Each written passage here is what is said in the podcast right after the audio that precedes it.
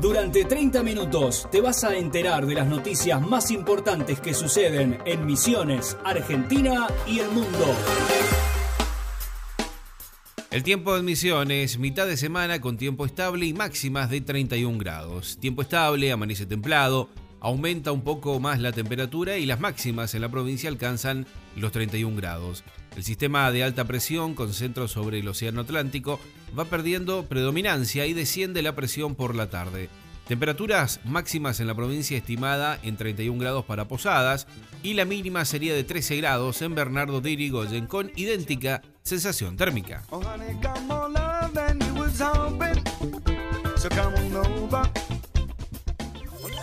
Las noticias más importantes sobre la salud. COVID en la Argentina confirmaron 205 muertos y 6.731 nuevos contagios en las últimas 24 horas. Con estos números, 111.812 son los fallecidos registrados oficialmente a nivel nacional y 5.185.620 los contagiados desde el inicio de la pandemia, según informó el Ministerio de Salud. En tanto, en la provincia de Misiones se conocieron 75 casos positivos y dos fallecidos. 35.676 es el número de infectados y 691 las víctimas fatales desde el inicio de la pandemia.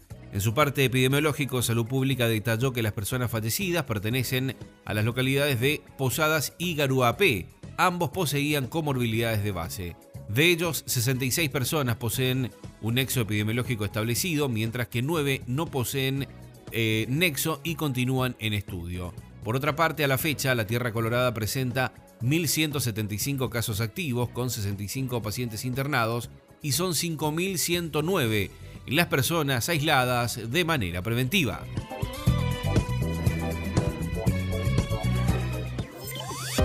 Lo que está pasando en Misiones.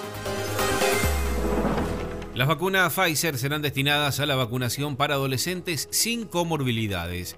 El gobierno anunció que llegarán 580.000 dosis de Pfizer durante septiembre y con este cargamento la provincia de Misiones iniciará el plan de vacunación para adolescentes sin comorbilidades. Será de 12 a 17 años sobre una población objetivo de más de 100.000 personas. El vicegobernador de Misiones, Carlos Arce, adelantó que cuando lleguen las dosis Pfizer en el mes de septiembre, estarán destinadas para comenzar con la vacunación para adolescentes sin comorbilidades de 12 a 17 años. Con Pfizer hay trabajos que hablan en segunda dosis como combinación de vacunas, pero en este caso la provincia va a destinar a los adolescentes que no tienen factores de riesgo. Vamos a ver qué cantidad de dosis recibiremos, pero va a estar destinada a la población de 12 a 17 años sin factores de riesgo, dijo el vicegobernador. Arce dijo que probablemente la semana próxima el pasaporte sanitario digital estará en actividad a través de Alegramed. El vicegobernador Carlos Arce instó nuevamente a cumplir con el plan estratégico de vacunación contra el coronavirus. En Paraguay ya hay circulación de la cepa Delta, entonces tenemos que ser muy adherentes a la vacuna para tratar de aminorar los efectos de la enfermedad. Arce sostuvo que el pasaporte digital será a través de la aplicación Alegramed, es una empresa que ya está trabajando desde septiembre del 2020 y tiene más de 8.000 teleconsultas diarias de promedio. Y ahora se le agrega este pasaporte que escaneado el DNI y cargando los datos de cuándo fue aplicada la vacuna y el número de lotes de carga y se compatibiliza con el Monitor Nacional de Vacunación.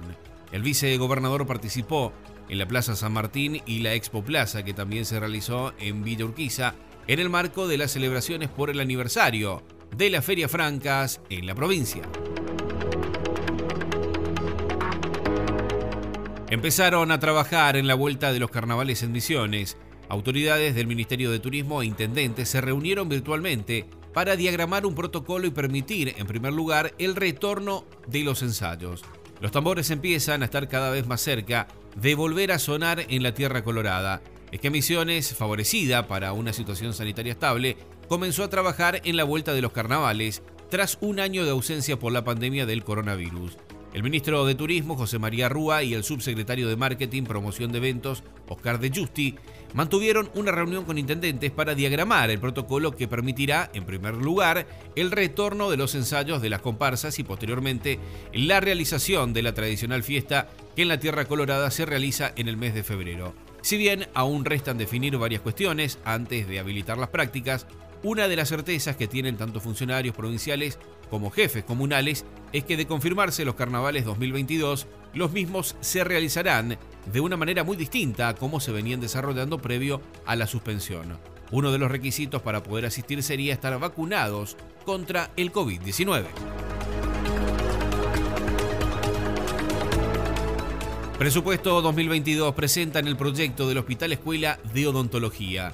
El director general de arquitectura, el arquitecto Gunnar Germán Krieger, presentó el proyecto del edificio para el Hospital Escuela de Odontología al exponer su proyecto de presupuesto 2022 ante la Comisión de Presupuesto de la legislatura. Entre las especificaciones detalladas, Krieger adelantó que el nuevo hospital se levantará en el Parque de la Salud, en inmediaciones del actual consultorio odontológico, y tendrá una superficie de 3.600 metros cuadrados, con acceso por Avenida López Torres y contará con 36 sillones odontológicos y dos más para personas con dificultades de movilidad. Contará con tres quirófanos, salas de internación, espacios para enfermería y también contará con espacios para capacitación dada su condición de hospital escuela. Además, allí se fabricarán todas las ortodoncias y las prótesis removibles y fijas. A un año de la apertura del quirófano, el Hospital de Monte Carlo realizó 74 cirugías programadas. Se cumplió un año de la puesta en funcionamiento del área de cirugías del Hospital de Monte Carlo, registrando un total de 74 intervenciones entre baja y mediana complejidad tras la habilitación del quirófano. Todas las cirugías son programadas, iniciamos el año pasado los días lunes y este se realizaron los lunes y jueves, se concretaron intervenciones de baja y mediana complejidad de traumatología, cirugía general, ginecología y urología. El servicio está a cargo del equipo local con el soporte de profesionales de cirugía y anestesiología del SAMIC El Dorado, con quienes estamos muy agradecidos por su apoyo constante, destacó la directora María Alejandra Lamy. El 31 de agosto del 2020 se desarrolló la primera cirugía traumatológica de baja complejidad a un hombre de 51 años, en el 2020 se practicaron 25 cirugías, de las cuales 8 fueron de traumatología, 16 de cirugía general y una de ginecología. En el 2021 ya se realizaron 49 cirugías, de las cuales 38 fueron de cirugía general, 6 ginecológicas, 4 de traumatología y una de urología.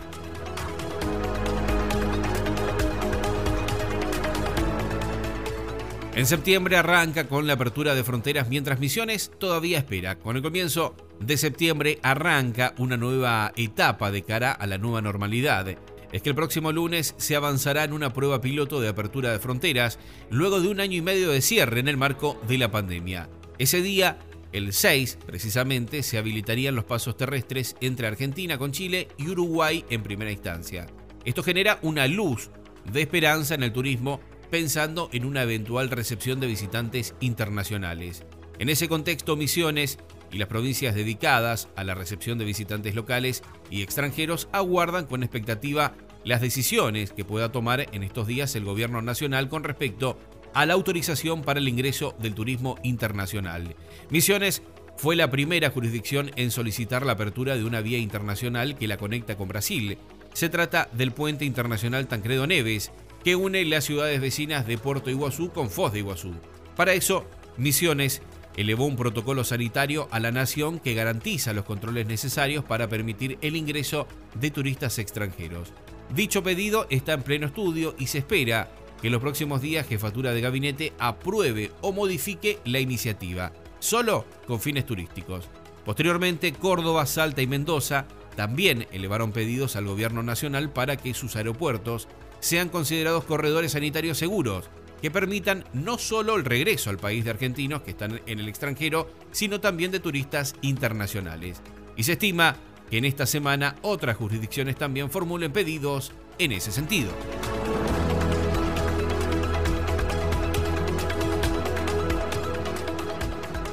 La fábrica de casas de madera cerrará por falta de pedidos.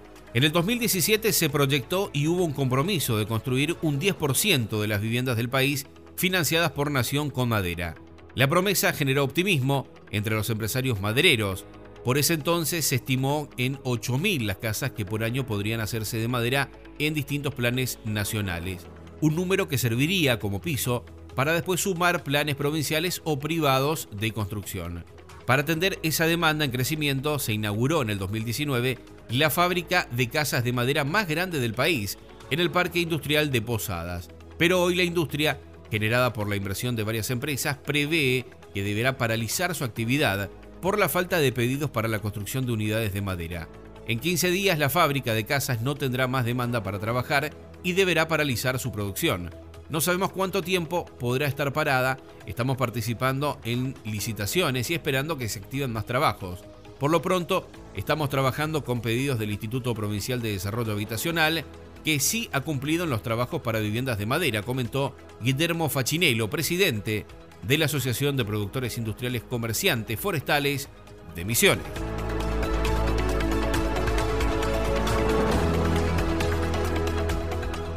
comenzó a regir la compatibilidad de planes sociales con el empleo formal para los trabajadores rurales.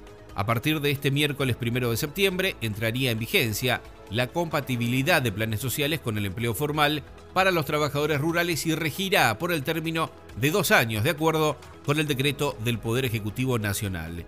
Misiones hace más de un año solicitó la compatibilidad de planes sociales con el empleo formal para los trabajadores rurales, productores y trabajadores temporarios. Según comunicó la ministra de Trabajo y Empleo, Silvana Andrea Jiménez, la provincia es pionera en la idea y tomó la iniciativa del proyecto lanzado por el gobierno de la nación. A partir de este miércoles se podrán registrar al programa y no se perderá ningún tipo de beneficio de otros planes sociales en los que ya se encuentran inscriptos. La medida era un reclamo de los productores de casi todo el país, quienes aseguran que muchos trabajadores rechazan la posibilidad de estar en blanco para no perder los planes.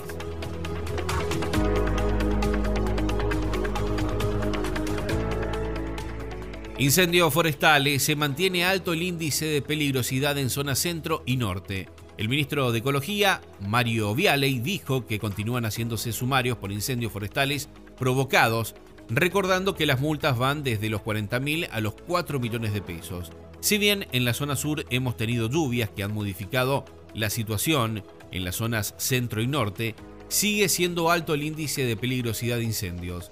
En otro orden, adelantó que pronto se sumarán seis reservas privadas más a las áreas protegidas, donde ya hay 40 con una extensión total de 18.000 hectáreas. Dijo que los propietarios han entendido los beneficios que trae aparejada la certificación de esta condición, porque el Estado las protege y a ellos y a su vez nos beneficia a todos porque es un servicio ecosistémico y de biodiversidad muy bueno.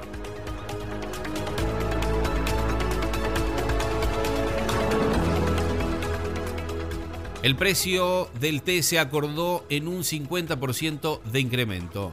El precio que se acordó para el té tiene un 50% de incremento respecto al anterior, con lo cual acompañó la inflación y eso es positivo, afirmó Luciana Imbrogno, subsecretaria de Desarrollo y Producción Vegetal. También acordamos que se revisará el precio en los próximos meses y si hay cambio de contexto, ese precio fijado se irá actualizando, fue lo que remarcó. Se estableció parámetro de calidad para pagar el té en rama, por ejemplo hasta un 15% de contenido de palo. Se discutió también la fecha de fin de la zafra. El valor de garantía del brote verde quedó establecido en 9 pesos por kilo y el de té elaborado no tipificado, el té en rama, en 65 pesos por kilo. Ambos valores representan un incremento del 50% con relación a los valores vigentes durante la última campaña. Se acordó además que dichos precios deberán volverse a discutir en caso de que se verifiquen cambios en algunas de las variables, como por ejemplo el tipo de cambio. La zafra iniciará el 15 de septiembre y terminará el 31 de marzo. Escuchamos lo que decía al respecto la subsecretaria de Desarrollo y Producción Vegetal, Luciana Imbrogno. En realidad sí, porque mm, digamos, mirando el contexto, en principio, entendiendo lo que es el precio de garantía, es, eh, es el precio mínimo que van a tener que pagar los industriales para recibir la hoja verde. O sea que de ahí para arriba es lo que van a empezar a pagar. Eh, comparando con el precio que se estableció en agosto del año pasado, es un 50% de incremento. El, año pasado era 6 pesos, este año es 9. Eh, con lo cual acompañó la inflación, digamos, o sea, para, para decirlo de gran manera, ¿no? Que acompaña la inflación es algo positivo. Eh, y después el acuerdo que se llegó, que es muy interesante, es, que se va a revisar este precio eh, en los próximos meses y se va a actualizar en función del cambio de las distintas variables que componen el precio, ¿no? Si aumenta el costo de producción, si aumenta el dólar exportador, eh, si hay cambios de contexto, ese precio se va a seguir conversando y actualizando. Es un precio para empezar. Eh, yo creo que sí, que, está bien. Siempre la industria va a querer pagar menos y que los productores van a querer cobrar más. Eso es, eh, es la, discusión de siempre. pero si tenemos en cuenta que es un 50% de incremento, digamos, no es un mal aumento de precio. Ah. así que para empezar, para empezar, sabemos que es un precio que más o menos les, les puede cerrar a todos.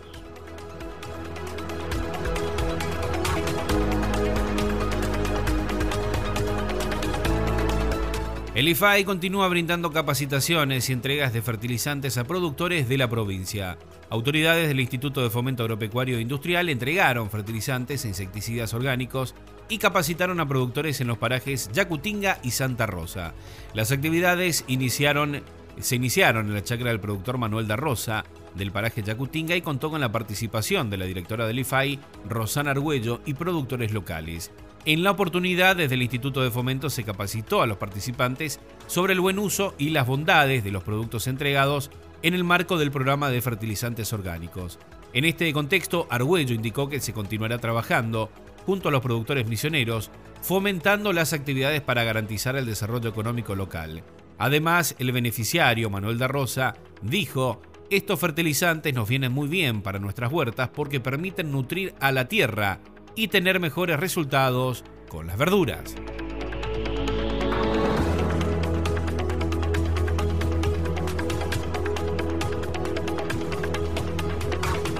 Misiones está próxima a inaugurar una planta de elaboración y envasado de frutas, con el objetivo de continuar con el desarrollo de distintas variedades de frutas y con la intención de ampliar superficie en Misiones, el próximo mes en Colonia Aurora se inaugurará una planta de elaboración y envasado de frutas.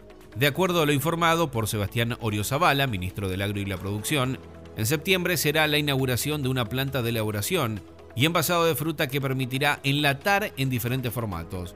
La construcción está muy avanzada, ya en su última etapa, y contará con equipamiento que se desarrolló en la provincia. Es un equipamiento que va a servir para enlatar y envasar en distintos formatos. Añadió que estamos en un marco de industrialización de la ruralidad, es decir, una industria que se va a dedicar y abocar específicamente a ese proceso, dijo Orio Zavala. Los pasos a seguir contemplan el montaje, la instalación y puesta en marcha de la planta, la capacitación del personal y el diseño y ejecución de ensayos de productos alimenticios derivados.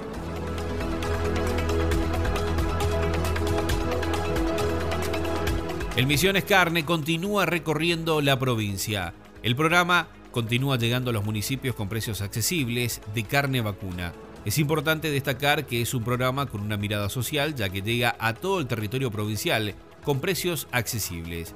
Este miércoles primero de septiembre va a desembarcar de 9 a 13 en el Polideportivo Municipal de San Ignacio, mientras que en horas de la tarde de 15 a 18 estará en Loreto frente a la municipalidad local. El miércoles también por la mañana se presentarán en Hipólito Irigoyen frente a la municipalidad local y por la tarde en la Plaza Central de Gobernador Roca. La última parada del miércoles serán Posadas, de 9 a 13, en la Delegación Dolores Norte y por la tarde de 15 a 18 en la Delegación Municipal de Santa Rita.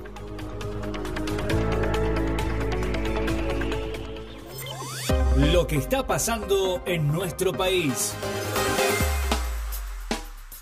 Jubilados y pensionados pueden pedir créditos hasta 200 mil pesos a tasas preferenciales.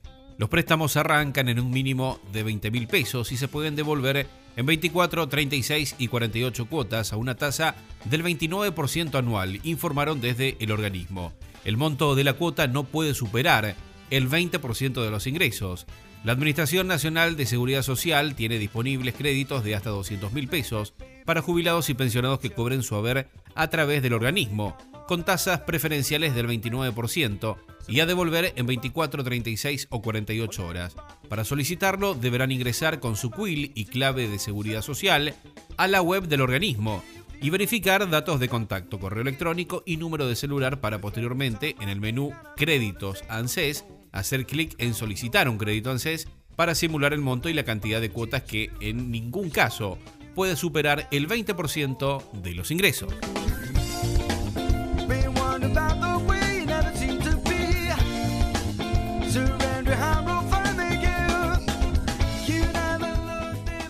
Analizan aplicar este año una tercera dosis de la vacuna. Tras dos días de reunión, ayer finalizó en San Luis un nuevo encuentro del Consejo Federal de Salud coordinado por la ministra de Salud de Nación, Carla Bisotti, y sus pares de todas las jurisdicciones. Por misiones participó el subsecretario de Salud, Héctor Proeza. Terminado el evento, Bisotti contó a la prensa lo charlado con sus pares provinciales sobre la posibilidad de aplicar una tercera dosis de la vacuna anti-COVID. Dijo que es una realidad aún lejana y que de darse sería recién a fin de año para grupos muy específicos, como el personal de salud o personas inmunosuprimidas. Luego planteó cómo se darían las cosas en los próximos meses. Pensamos septiembre en las segundas dosis, octubre de la vacunación de adolescentes y a partir de noviembre evaluar si estamos en condiciones de dar la tercera dosis en una población específica como personal de salud o inmunodeprimidos. Además sostuvo que la realidad de Argentina es distinta a la de países como Chile o Uruguay, donde están colocando terceras dosis.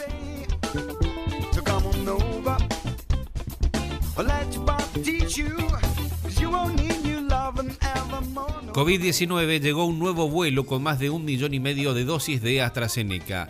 Más de un millón y medio de dosis de AstraZeneca contra el coronavirus llegaron al país y forman parte de las 5 millones que arribarán esta semana.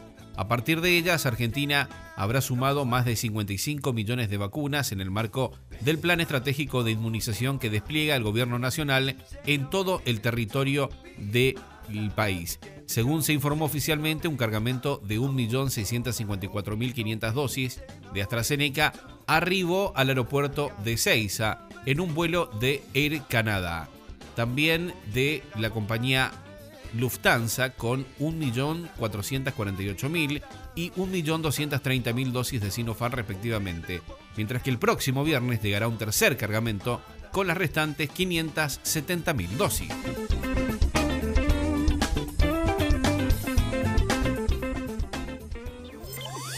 lo que tenés que saber con respecto a las noticias policiales.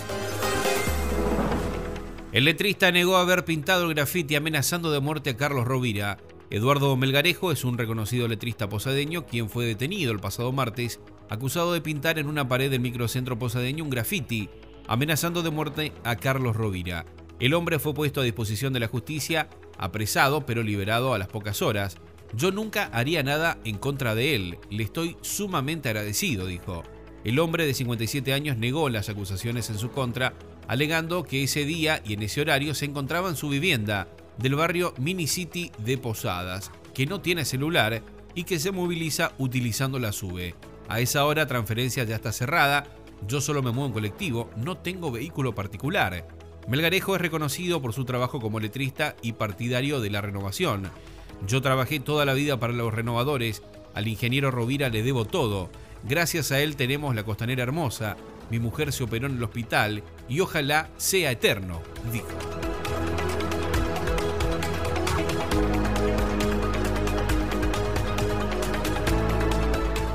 La UR2 de Oberá encabeza las estadísticas de abuso policial en Misiones. Un menor de 15 años relató que policías del Comando Radioeléctrico de Oberá lo esposaron, golpearon y le colocaron una bolsa plástica en la cabeza.